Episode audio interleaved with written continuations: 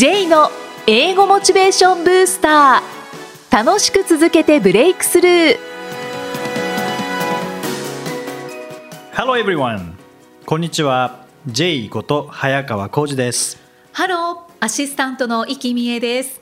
この番組は英語を学ぼうとしている方 TOEIC などの英語テストを受験しようと思っている方に英語を楽しく続けていけるコツをお伝えしていく番組です J さん今回もよろしくお願いします。さあ今回はインタビュー後編ですね、はい、そうですね。今回も佐藤千佳さんへのインタビューです。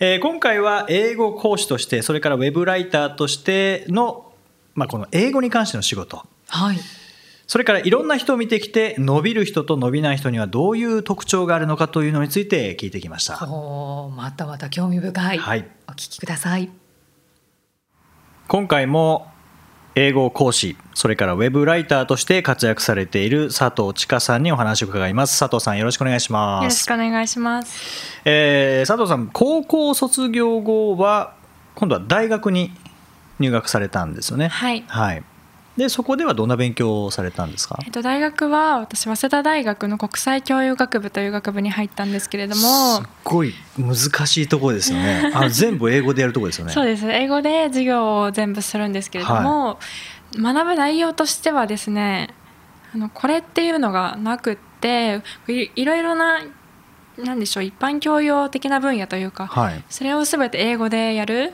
から自分でこのこう学びたい分野を選べるっていう学部なんですけれども、はい、おでなんと辞めてしまったと。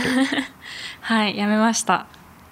これはあのもう僕らから僕らっていうか僕しかここにいないですけど もったいないって思いがちなんですけど、はい、やっぱそこには何かあったわけですよね。はい、ももし言えるのであれば、はい、はい、やっぱりその実際もったいないっていうのは非常によく言われることなんですけれども、ね、私がその辞め辞めた理由としてはうんその大学に入るっていうことが結構高校出たら当然っていうこう風潮がやっぱりあったりとか、はい、私高校生の時にその英検1級 TOEIC 900点とか、評定もちゃんと取っていて、うんうん、で当然その親とか先生とかは大学にいい大学に行くに決まっているみたいな感じでで私もあまりそのとにかくその当時は英検とか TOEIC とかを伸ばしていくっていうことにすごいハマっていたので、はい、あこれを生かして大学とかにあ大学とかというか早稲田とか、上智とか慶応とかそういうとこを狙えるっていうことが高2後半ぐらいに分かって、でもともと不登校だったので、まさかそんなとこに行けるとは思ってもいなかったので。これ行けたらすごいなって思っちゃって、でなんとなくその流れに乗って目指してみたんですけど、はい、で結果受かって受かったもののその入学するってなるとあれって思っちゃって、えー、あ入学前からなんか、あれっていう。そうです。受かった時はやっぱりすごく合格っていうのはすごく嬉しかったんですけど、はい。うん、入学するってなると私その合格することを目的としてずっと頑張って、はい、あのやっていたので、入学して私何を勉強すればいいんだろう何を目的とすればいいんだろうっていうすごい何かを見失ってしまって。なるほど、はい、でそれはもう自分がこうちゃんとその大学に入った後のこととか今後どういうふうに生きて生きていきたいかとかそういうとこをちゃんと考えられていなかったからなんですけどやっぱりその入ってうんなんかちょっと違うなっていうか思ってしまってで学費もすごい高い学部なので。はいの辞めることにしました、はい、でその辞めた後に英語を教えることと、はい、それからウェブライターとしての仕事を始めたということですかね。はい、はい、その英語を教える仕事に関してですけどどどういう人に教えてるんですか今、えっと、今は英会話スクールで、主に小学生とか中学生に英検の指導とかをメインにやっています。うん、それはまさにあの佐藤さんが中学校2年生の時に留学をして、はい、全く分からずにどうしたらいいかって悩んでいた時に渡されたあの教材中学校12年生の教科書、ね、あのような内容を今教えているっていう感じですね、はい、確かにそうです。その教える楽しさって何ですか？えっとですね教える楽しさは、やっぱりその自分が勉強分からなくて勉強の方法が分からなくて、うん。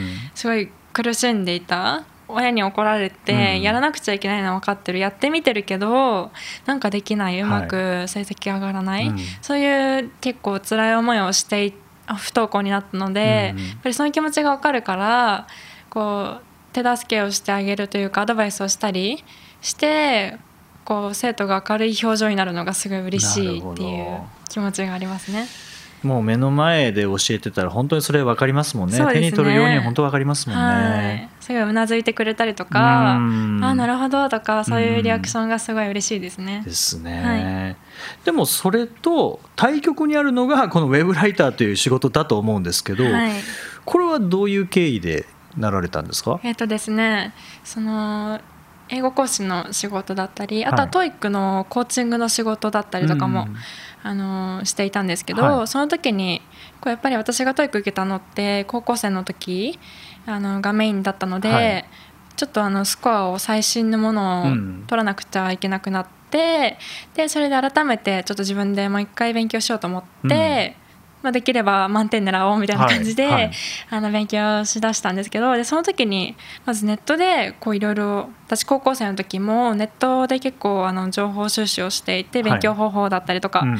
でそれをあの改めてしてみたところなんか以前よりすごい情報が増えてるなと思って。ああそうなんですね。はい、なんかあのその私が高校生の時とかはやっぱりあのなんかスマホ対応じゃないサイトがまだ多いみたいな時代だったので,、情報量が全然今違うなって思ってでこういろいろ見ていたらあのオウンドメディアっていう企業があの持つメディアはい。が今増えているなっていうことに気づいて、うん。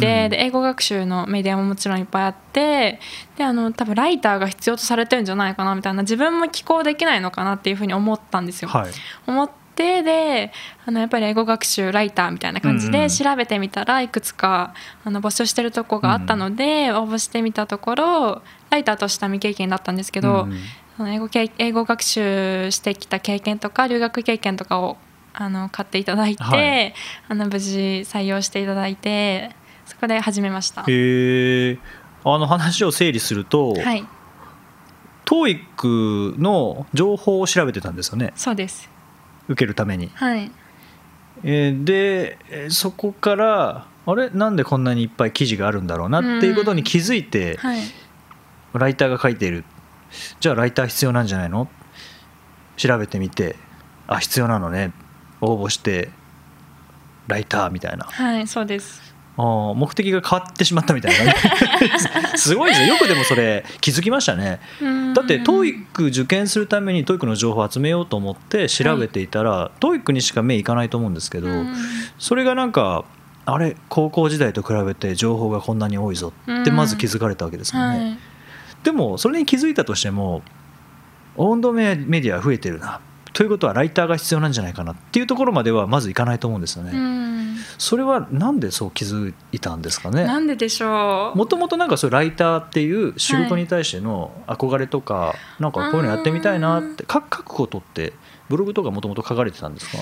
そうですね。あのブログは書いてはいないんですけど、うん。やっぱり書くことは結構好きでしたね。ああそうなんですね。と教えることもやっぱり好きですし、うん。その書きながら教えるっていうことにいわば近いので、うんその記事を書くっていうのが。はなので、はい、そうですねやってみたいなっていうふうな発想に至ったんじゃないかなと思います。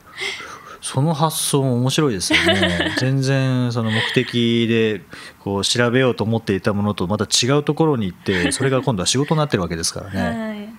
まあ、そういうなんかこう出会いとかこの発想とかっていうのは結構重要ですよね。そうですね確かに、はいうん。僕も実はあの今の仕事のきっかけってなったのが、うん。あの本当のきっかけってえ出版社の人本くれないかなって思ったのがきっかけだったんですよへね。ー。はい、なので本当にそういう発想とかあとなんか一つの行動がなんかその後の大きなこう展開していくっていうことはもうありますもんね。そうですうねん、でライターさんの仕事って、まあ、なんとかイメージできるのはうん記事を書くっていう、まあ、その そのもののイメージなんですけど、はい。どうやって仕事入ってくるんですか？えー、とその企業の方から、はえーとまあ、内容を指定されて、うんでこういう記事あの書いてくれませんかっていうふうに連絡が来て、はい。でそれを書いて納品してうんうん。っていう形ですかね。あー。あとは自分でこういう内容を書いたら面白いと思うんですけ,、はい。思うんですけど、うんうんどうですかみたいな感じで提案させていただくこともあります。へえ実際佐藤さんどんな記事書かれてるんですか？えっとですね、私はやっぱりその資格対策の資格を勉強してきた経験が多いので、はい。資格対策の記事をメインにお任せいただくことが多いんですけど、うん。あとはあの英語学習といえばやっぱり挫折してしまう人が結構多いと思うんですね。そうですね。であのそういった方の悩みとかも結構教えている中でお聞きするんですけど、うん。そういった挫折しない方法、うん。コツだったりとかっていう記事も結構書いたりします。あそうなんですね、はい佐藤さん実はこの番組英語モチベーションブースターって言うんですけど、はい。まあこのいかにこうモチベーションをブーストしていくか、うん。でもモチベーションって落ちてしまうから、うん。だから定期的に上げていかなきゃいけないっていうのでそそうれで、まあ、この番組毎週水曜日配信しているんですけどもどうやったらモチベーションってこう上がるのかとか、はい。どうすれば挫折しにくくなるのかはい。っていうのをちょっとぜひ教えていただきたいんですけど。はい。えっと、まずですねやっぱり目的と目標をはい。しっかり明確に自分の中で定めて、それを常に心に置いておくということがうん。まず大事かなと思うんですけれども、うん。まずその英語できるようになりたいとかなんとなく英語できたらかっこいいなとか、はそういった感じであの思っている方も結構多いかと思うんですけど、は実はその目的としてはちょっとあのそれだけではあの不明瞭かなっていうところがあるかと思うんですけど、うん。そのやっぱりそのなんで英語ができるようになる必要があるのか、はい。なんでできるようになりたいのかっていうはい。目的をまずやっぱりちゃんと自分の中でお落とし込んで考えるっていうことことが大事かなと思いまして、はい。とその目的が例えばじゃあ海外で転勤をしたいとはい。いうことだとしたら、じゃあそのその目的を達成するために目標はじゃあ TOEIC800 点を取らなければいけないっていう目標設定ができるかと思うんですけれども、うん。じゃあその今度目標が設定ができたらその目標をクリアしていくためには、えー何をしたらいいかはい。っていうふうに今度また落とし込んで考えていくと、じゃあまず単語をやらなくちゃいけない。はい。文法をやらなくちゃいけない、うん。で公式問題集とかを解いて問題演習していかなければいけない。そういうふうにやることがあの見えてくると思うんですね。はい。でそういうふうにどんどん細分化していくと何をやらなければいけないかっていうのが分かるのでそれがまずあの学習をちゃんと継続するコツかなとうん。思うんですけれども、はもしその目的がぼんやりしていてなんとなく英語できるようになりたいなっうん。てなると目標設定が正しくできないと思うんですね。確かにそうですね、はい。うんなのでまずはその目的をちゃんと考える。なんとなく英語をやりたいできたできるようになりたいではなくて、どうして目あの英語ができるようになりたいのか、はい。ということをしっかり考えることがまずは大事かなと思います。なるほど。あの旅行みたいな感じですかね。こう旅行行きたいなって言ってたら旅行いつも行かない。いつまでたっても行かないけど、うん。あハワイ行きたいなってなったらやっぱハワイの映像がこう浮かびますもんね、はい。で何しに行くかっていうと、まあ、リラックスしに行くとか、はい。じゃあそのためにってなったら、まあ、フライトも決まるしあとは予定も上げなきゃいけない、一泊二日ではまあ無理だなとかっていうのが分かりますもんね。そうですうね、ん、でも旅行に行きたいなだけだったら、うん。何もぼやっとしてどのぐらい何泊かもわからないし、うん。何をしたらいいかもよくわからないっていうのと、なんか似てますよね。そうですね、うん。そっかじゃあそのやらなきゃいけないっていうなんかこう追い込まれているだけでもちょっとなんかずれちゃうっていうことですかね。まあ、何のためにでなぜそれをやるのかっていうのがわからないと、そうですね。英語やんなきゃとか英語できるようになりたいなだと、うん。まあ、結構弱い。そうですね、うん。あとやっぱりその目的がしっかり明確にされていて、はい。それに対しての目標設定も確実なものがされていないと、例えば英語ができるようになりできるように喋れるようになりたいって思っているのに、はい。なんかわからないけどじゃあとりあえず TOEIC 勉強すればいいかとか、はい。だんちょっとずれてきちゃうんですよね。うんうんうん。なので目的をしっかり考えそれに対する必要なはい。達成する必要がある目標を設定しないと正しい学習が多分できなくなってしまう方が多いと思うのでそうするとなんかやってみてるけどとりあえずなんかやってみてるのに伸びなくて、うん。なんか英語ダメだわみたいな感じになっちゃうかなって。はい。まあ料理もそうですもんね、うん。カレー作りたいなって思ったらじゃがいもと人参とって買えますもんね。そうですね。なんかなんか作ろうかなって言ってスーパー行っても何買っていいか分かんないですもんうね、ん、ああなるほどテストっていうのはこれ受けた方がいいんですか、モチベーション上げるっていう時。あそれはもちろん受けた方がいいと思います。おなんでですか？えっと、ただ勉強を続けているだけでもその定期的にテストを受けることでどれぐらい自分の実力が伸びているのかっていうのが測れると思うのであ、ー確かはい、やっぱり定期的にテストを受けることは大事かなと思います。にあとはそのそれは TOEIC が目的 TOEIC とか英検とかが目的の場合なんですけれども、例えば英会話会話ができるようになりたいっていう方であれば、はい。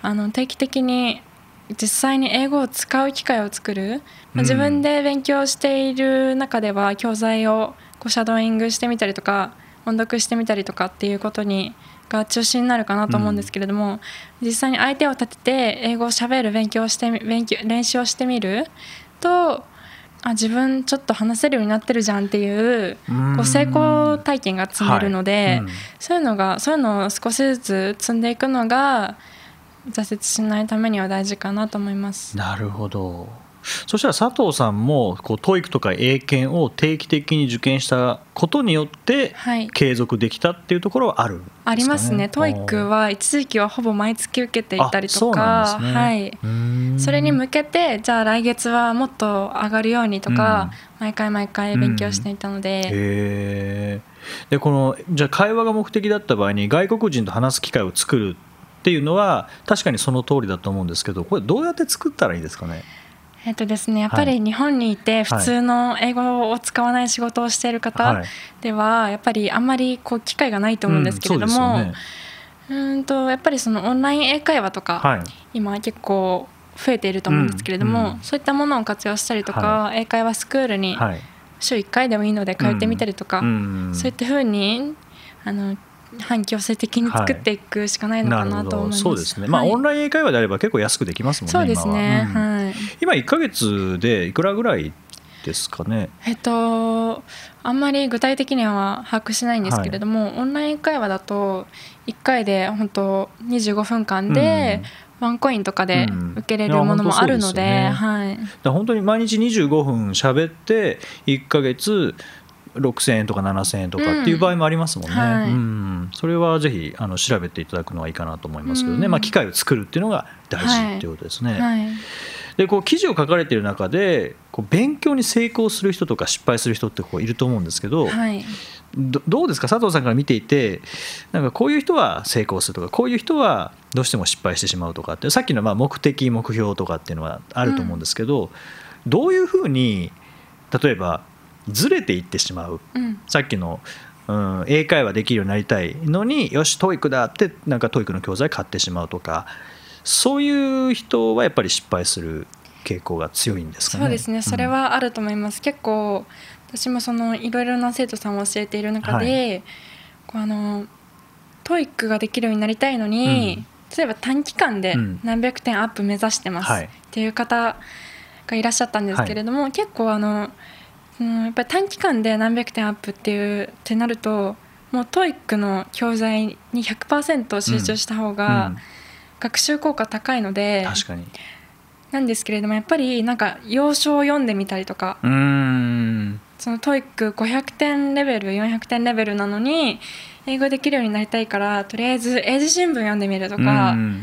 こうなんとなくこうかっこいい感じのことをやり、やってしまう方とかもういろんなことに手をつけて、はい。英語やってる自分楽しいみたいな方とか全然あの趣味としてうん。やっている方だったり、もう長期的に人生あの長年かけてうん。英語を総合的に身につけたいなっていう方であればはい。全然いいと思うんですけれども、こう TOEIC 何月までに何点取りたいです、はい。なのに要所も読んでみたり、うんっていうこういろいろ手をつけてしまう人が意外とはい。少なくないんですね。あーあそうなんですね、はいへえまあ確かにこうやって話聞いてるといやそんな人いるわけないじゃんって思いますけどね。でも実際僕もそうでしたそういえば。あ本当ですか？はい。なんか TOEIC やらなきゃって言って英字新聞買ってみたり、うん。で買ってみたはいいけど読めなかったとか。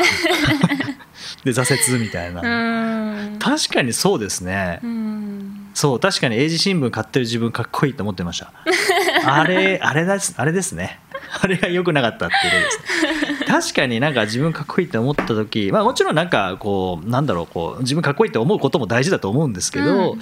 まあ思ったところで英語力上がるわけじゃないですもんね、うん。特に確かに TOEIC とか英検もう受験日が決まってるものに対して最短距離で最高の準備をするってなると、はい。やっぱりこう映画見ようかなとか、うん。洋書を読もうかなっていうのとはまたちょっと違うかもしれないですね。なるほど。でも結構そうですね。そういうことやってしまいがちですよね。うん。か。じゃあそうならないためにはやっぱり目的目標その目標に対してじゃあ何をすればいいのかっていうのをこう落とし込んでいって細分化していって、そしてそれを実際行動するっていうのがやっぱり成功する人はいっていうことですかね。はい。なるほど。いやー今回も本当に参考になる話をありがとうございました。こちらこそありがとうで。あのまあ、佐藤さんのウェブ記事を読んでみたいというはいリスナーの方もいらっしゃると思いますので、どこで読むことできますか、えっとですね、英語学習ポータルサイトのは English Hub という、はい、あのネットのサイトがあるんですけれども、イングリッそちらでシュハブはい、それはカタカナですか？えっと英語です。英語イングリッシュュは English で、ハブは HUB はい、そうです。ね、 English Hub で検索していただくと、はい、ポータルサイトが出てくるはい、そうです。でその中で佐藤さんの記事が読めるとそうです。ということですかね。はいもしよろしければ、えー、 English Hub で検索してみてください。はい、えーそれでは前回留学の壮絶なですね。あの全くできないところから本当に苦しみながらでもある一つの発見からそこから英語力伸びてきたという話。それから今回の、まあ、教える仕事それからライターの仕事を通して、えー見えてくるこうモチベーションの上げ方挫折のしない学習法それから、えー成果を出すためにはどういうことを意識しなきゃいけないかということをお話しいただきました、えー佐藤さん本当にどうもありがとうございました。ありがとうございました。英語で名言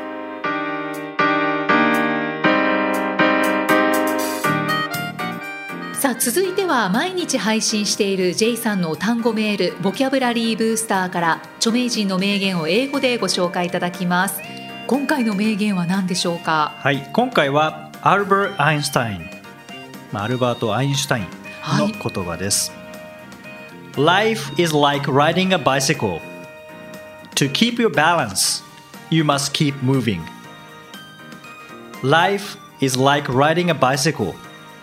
To keep your balance, you must keep moving. うんなんかなんとなく分かった気がする。なんですか？ええっと人生ははい、自転車はい、のようなものだ、はい、はい、はい。でなんかバランスはい。が大事とか言ってますか、ああもうその通りです。その通りです。人生は自転車に乗るようなものだ。バランスを保つには進み続けなければならない。あーあムービングって言ってましたね。そうで。すね、まあ、自転車止まったら倒れちゃいますからね、うん、そうですね。はい、ああ、そうですね。なんか前回の英語で名言のところでも、こうちょっと通ずるところがあるかなって思ったんですけれど、はい、前回何でしたっけ？前回はえっ、と変化はすべての本当の学びの最終結果である。はいはいはいね、こう変化し続けるっていうそような話をしてましたけど、うん。ね進み続ける。進み続ける。自転車そうですね。自転車止まったら倒れますからね、ね。まあ、よく言われますよね。こう現状維持は成長あ現状維持は対価だとかって言ったりしますけどね。ああ言いますね。うん。そう。あのなんかぼんやりはい。最近思っていたんですけれど、でこの名言を聞いて、はいあーって思ったんですが、はあのやっぱり進み続けるやり続けるをあのもうするんだと。もうあのやりたくないってもうしたくていいやっていうのを諦めようかな。あそっちを諦めるんですね。しなくていいやっていうのを諦めるんですか？っていうのをなんかぼんやり考えてたんです、はいはい。もうあの人生はこう、は進むようにできている。もうあのやり続けるようにできている。はいはい。だからこうやりたくないとか 進むもう進まなくていいやをもう諦めるしかないなっうん。てこうぼんやり思ってたんです。えー人生は進むようにできている。生きみえさんの名言です。みたいなそんな感じです、ね、名言っぽかったですへえそっちをもう諦めるしかないなと。いつもこうあーなんか今日はやりたくないなとか、こう自分に、ま、負けそうになるというか、そう生活の中にこうだらんって埋まってしまいそうになることはもう多々あるんですけれども、だけどやっぱりやっとかないととかいうこともあって、うん。もうそのせめぎ合いでこう私はちょっと毎日過ごしているので。その時にあもうこっちを諦めればいいんだわって。おー。出たんですぼんやりと。それもでも選択ですもんね。あそうですね、うん、そうそういうふうに思うことをやめるっていう選択うん、うん。だったり、まあ、何々をするっていう選択だったりいろんな選択がありますけどね。はい。で前にも言ったかもしれないですけど決断っていう字僕やっぱ好きでうんうんう決めて立つっていうはい。ですよね、で決めたらこっちはもう切ってしまう。うんうん。そしたら後戻りできないようになるっていうのとやっぱり今の通じますよね。そうですうね、ん。そうなんですよ。ねかもういいやって諦めるのをやめる。やめる。そのせめぎ合いが苦しいんですよね。そうですね。で結局はやらなきゃいけないというか 確かに。ややりやらなきゃいけないと言ったらちょっとこう自分本位ではないですけれど、だけどこれをやっぱりやった方がいいっていう方向に絶対最終的には行くので、それだったらもうそこだけにフォーカスして。そうですね、はい。そうですね。本当でもそうですね。例えば英語やんなきゃいけない。いや嫌だ。でもどうせやんなきゃいけないってなった場合にやりたくなる目標とかななんでやんなきゃいけないんだろうなっていうのを求める方がやりたくない理由を自分の中にこう追求していくよりはうん。よっぽど生産的ですし、うん。前に進めますしバランス保てますようね、ん。うん。でそこで何かが見つかったらあよしやろうってなりますもんね。そうですうね、ん。やりたくないっていうのを諦めましょう。あー。うん今日の名言はイキさんの名言でした。ありがとうございました J's Topics. さあこのコーナーでは J さんにまつわるあれこれをお話しいただきます。J さん今回のトピックスは何でしょうか？はい今回はマイブーム。おマイブームがあるんですか？マイブーム、まあ、前回の出島もそうなんですけど そのマイブームの一環なんですけどはい。最近その明治初期の頃ですねにすごく興味があって。でそれはまあ明治維新とかそういうのももちろん興味あるんですけどそっちじゃなくて当時、まあ、前回の出島の話じゃないですけど、まあ、貿易をしていてそのオランダ語をずっと使っていて貿易をしていたところにペリーが来て開国させられた、はい。ね、そこから、まあ、福沢諭吉は当時江戸にいたんですけどそこから横浜見に行こうって横浜を見に行ったんですね。うん。うん。でその時に福沢諭吉も実はオランダ語できできるできてたんですね。で見たらアルファベットだけど読めないぞ。これなんだ、うん。もう英語というらしいと。いうところでこれからはオランダじゃないオランダ語じゃない英語だって言ってそれでオランダ語をやめたんですね。そうなんですか。で英語に入ったんですね。先見の明がありすぎですね。ですよで僕その本当その先見の明というなんなんなんだろうっていうのとあと福沢諭吉といえば一万円札っていうイメージしかなかったんですけど、はい。福沢諭吉ってどんな本書かれたかって知ってますか？そりゃあ学問のすすめですね。読まれたことありますか？ないです。ないですよね。はい。で学問の勧めっていうとあの天は人の上に人を作らず人の下に人を作らずっていうのは多分聞いたことあると思うんですけど、うんうん。はい。そこまでなんですよねそうですね。僕もそこまでです。うん。何学問の勧めって思ってたんですね。勉強しなさいってことかなと思ってたんですよ、はいはい。でも僕読んだんですよね。うん。1880年の出版なのに140年前の出版なのにもう今の時代にぴったりなんですへえそうなんですか。びっくりしましたでこれはもうこの福沢諭吉の学問の勧めからの学びっていうのはその英語学習にも活かせるので、はい。今から話すとちょっとだいぶ長くなってしまうのでこれは来週のはい。本編でおまあ。伝えしたいんですけども、はい。ちょっと今日はですねその福沢諭吉がオランダ語を辞めて英語を学んだ時ですよね、うんうん。彼は日曜日になると「今日はソンデーか?」って言ってそんでソンデー Sunday のことなんですけどまあ発音はそんなに得意じゃなかったみたいですけど周りの日本人に「今日はソンデーか?」ってうんこれルー語じゃないですか。本当ですね、はい、いや今日はソンデーかって言うってことは他にもたくさん言ってるはずなんですよね。ああそうですよねですよね。そろそろ breakfast 行かないかみたいなうんうんうんうんもしかしたら eat breakfast しないかみたいな言ってたかもしれないですよね。はい本当だこれは delicious とか出てたかもしれないじゃないですか。面白い、うん、なルー語の最最初の人ははい福沢諭吉かもしれないっていう。パイオニアでしたか。パイオニアかもしれないですよね。あうん。あへえあやっぱり当時どうやって教材もそんなにないですからね。今みたいにその YouTube なんてないですからね、うん。そういう状態でもう本当にない中でどうやってそれ英語だけじゃなくてオランダ語もそうですけどね、どうやって身につけていったんだろうっていうのをちょっと最近読んだりして、まあ、その一環で学問のすすめ読んだりとか。あはい、あの杉田玄白の「えー蘭学ことはじめ」っていうのを読んだりとかですね、はあ。もうそういうのも小社会の教科書でしか見たことないやつを、まあ、読ん読み始めたんですけど今でも使えますねこの内容は、うん、やはり教科書に載る人ですね。おじいちゃんじゃないですただの、ね。はい、本当にヨボヨボだなって思いましたけどね 教科書をなんなら杉田玄見た時白かわいそうだから髪の毛生やしましたからね僕。教科書で。してました。してる人いました。そんなことしちゃダメですね。あーじゃあちょっとここで申し訳ございませんと、はい、謝っておきたいです。でも本当に学びありましたのでもう来週この学問のすすめの話をさせていただきます。はい。楽しみにしてます、第98回お送りしてまいりました、えー今回は英語講師兼ライターの、佐藤千佳さんはい。のインタビュー後編をお聞きいただきましたけれども、まあ、インタビューこれまで、ね、お届けしてきた回はい。何度かありますが、うん。英語インタビューは一度きりですよね、今今ののところ。ところ。そう。ですから、英語インタビューが配信されるのをこう待っていらっしゃる方も多いんじゃないかって思うんですよね。I have some people in mind for English interviews. 何ですか？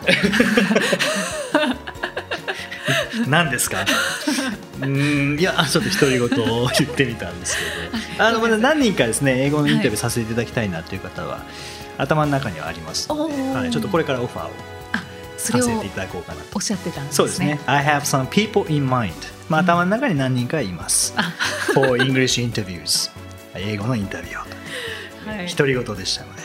あのーそうですね、い。やはりこう唐突に言われると、はい。もう処理が追いつかない。大丈夫です。何ですかが正しい応答ですさっき独り言のようにおっしゃってたから。そうですね。でもまああの何人かにはオファー出そうかなとは思ってるので、ぜひ、はい。はい。ね。英語インタビューだと、まあ、あのポッドキャストはこう何度も聞けますので、うん。ね、英語のインタビューの部分はまあ特にこう繰り返し聞いてあこういうふうに発音してるんだなとか、はねこういう意味なんだなとか。そうですね。あとやっぱ内容が面白い時はやっぱりそれだけ学びがありますからね。うんうん。うん。ちょっとインタビュー英語インタビューも増やしていきたいなっていうふうに、はい、はい、思います。はい、お待ちしています。はい。さあこの番組ではご質問ご感想を随時お待ちしていますメッセージは J さんのアメブロ英語モチベーションブースターの中のポッドキャスト下にお問い合わせフォームがありますのでお気軽にお送りください。それでは J さん。OK thank you for listening. See you next week. Bye bye bye. byeこの番組は提供株式会社ラーニングコネクションズプロデュースキクタスナレーション生きみえでお送りしました。